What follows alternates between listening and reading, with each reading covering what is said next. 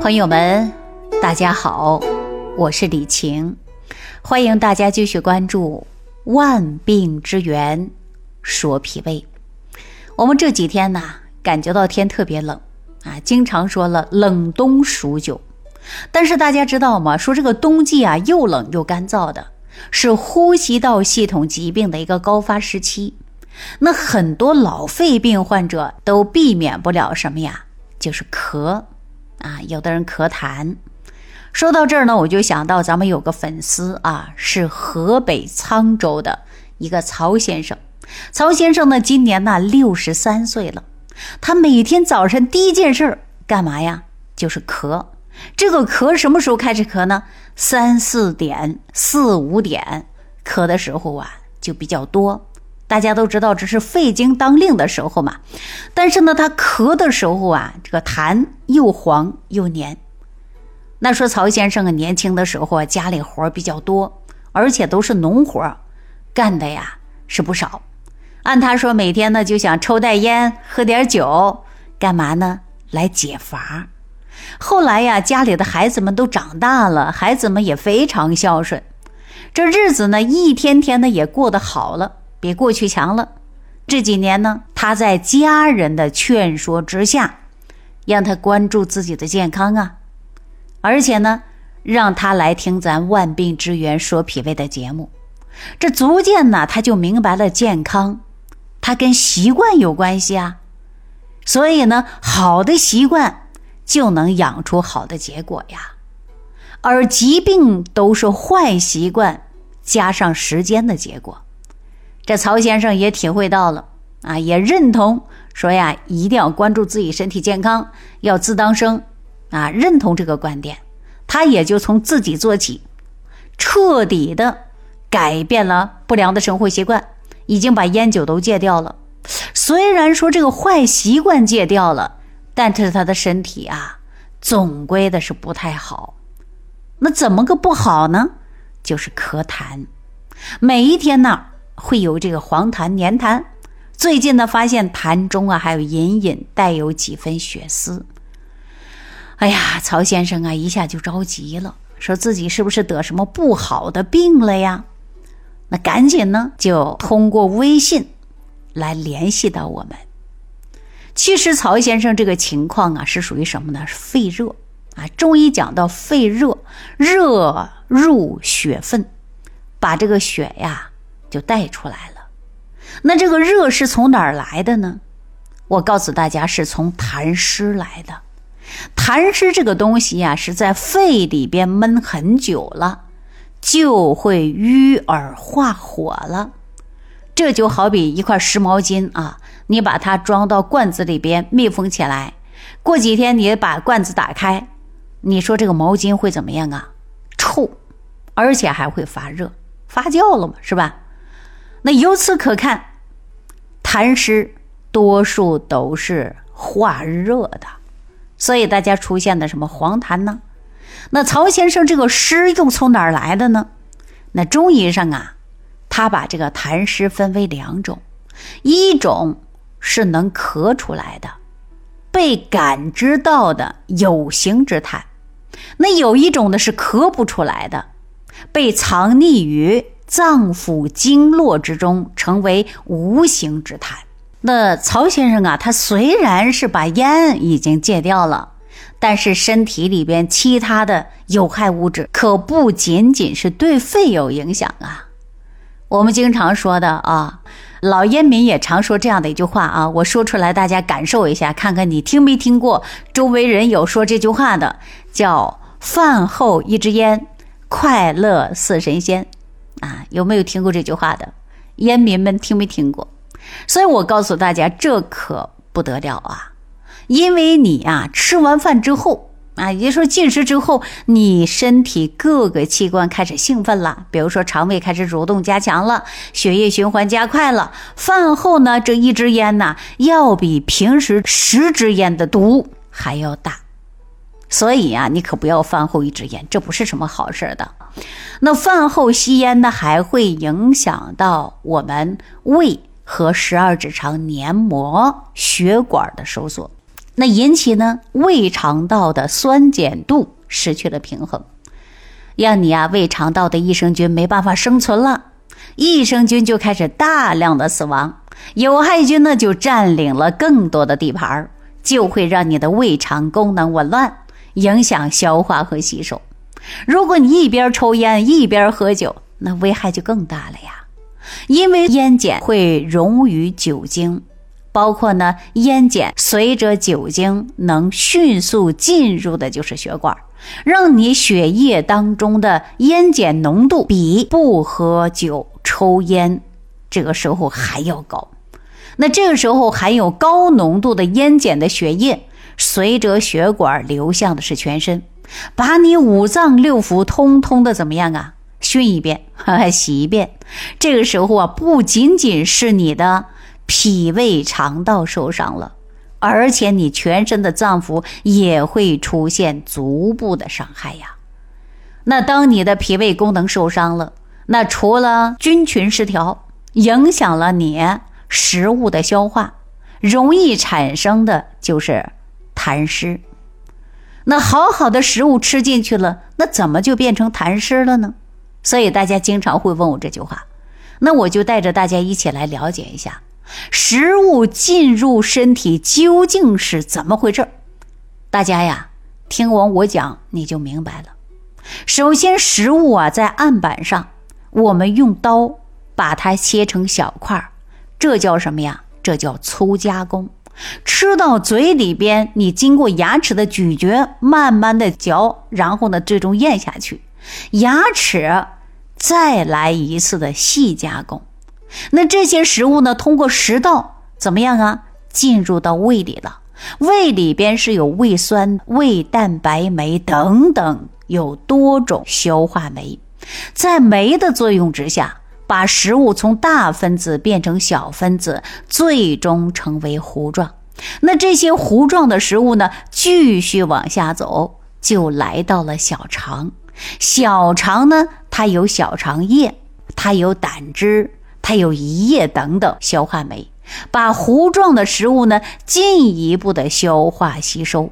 那这些食物呢就变成两部分，一部分被人体吸收的精华物质，一部分是我们吸收不了的糟粕。那被吸收的精微物质就交给了消化系统的大总管。大总管是谁呀？就是脾，脾是一个搞物流的呀，它能够把精微的物质输送到全身各处，让五脏六腑呢去使用。糟粕呢会继续的往下走到哪儿了呀？到大肠，大肠呢再会把水分能利用这些物质重新吸收。那实在利用不了的，那大肠呢会把它整理成什么呀？粪便了。最后排出体外的。那咱们说啊，咱人体呢吸收这些精微物质啊，它也分两部分，一部分呢是水的精微，一部分呢是骨的精微。这些水的精微呢被脾带着走，那先交给了谁呀？交给了肺。肺通过宣发的作用，让我们上焦使用一遍，使用不完的。那肺呢？再把它下降给谁呀？给肾。肾通过了气化的作用，把其中能用的部分重吸收，再次交给脾。脾呢又引领着它循环，那么直到身体把水的精微全部吸收了，那并且呢把浊毒垃圾排到废水里，然后呢给肾。肾呢会把这个废水呀形成以后，就是我们出现的尿液下注于膀胱，那最终怎么样排泄掉了？所以大家要知道啊，我们排泄出去的尿液就是身体里边代谢出来的废水。那我们说这样的一个过程啊，就说我们脾的功能它是健康身体的一个流程。那这个时候呢是不会出现痰湿的。那痰湿究竟是怎么出现的呢？我告诉大家啊，痰湿啊，就和水精微有关。为大家打个比方吧，假如你的小肠吸收十份水精微，那脾功能呢是正常的，可以呢带动这十份。那现在脾功能下降了，队伍呢带动不了了，只能带多少？带五份那剩下的五份怎么样啊？停留到你的组织间隙，这就是湿。当你湿越来越多了，中医把它叫做聚湿成痰。那湿太多了，聚集在一起了，逐渐就形成了什么呀？就是痰。湿相对来说比较的是清澈的，它能流出来的，对吧？能流出来的。而痰呢，是那种黏黏糊糊的、流不动的，流动性比较差的。所以中医认为痰也分两种，一种叫有形之痰，一种叫无形之痰。那你说曹先生既有有形之痰，又有无形之痰呐？所以呢，我们中医讲啊，肺为储痰之器。那肺只是一个容器呀，它只不过呀是为痰湿提供了一个容身之所而已。所以呢，我们要想解决于痰，它的根本原因是哪儿啊？是脾。如果说你只在肺上下功夫，忽略了脾，脾虚还接着化湿化痰，痰呢又不断的继续的输送到于肺，这就成了一个恶性循环呐。所以像曹先生这个情况啊，就给他推荐了两味药食同源的食物，一个就是桑白皮，一个就是陈皮。桑白皮是什么呀？就是桑树的根皮，它在这里起到的是什么呀？清肺的，可以把肺想象成一个茶壶，痰湿呢就像茶壶里边沾满的茶垢，那桑白皮呢就像一把小刷子，能够把肺里的痰、肺里的热通通的清出去，痰热没了，咳嗽呀。就止住了。那陈皮呢？是性温的，泡茶的时候、煮粥的时候、煲汤的时候，你都可以放点陈皮呀。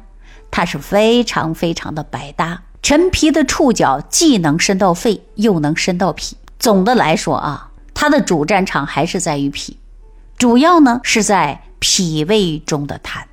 而且陈皮呀，还有健脾的作用啊。它也有一股芳香之气，中医认为芳香入脾，这种芳香的食材呀，它进入体内，脾胃立刻就开心起来了呀。那脾胃情绪高涨了，干起活来怎么样？有劲儿的呀，事半功倍了。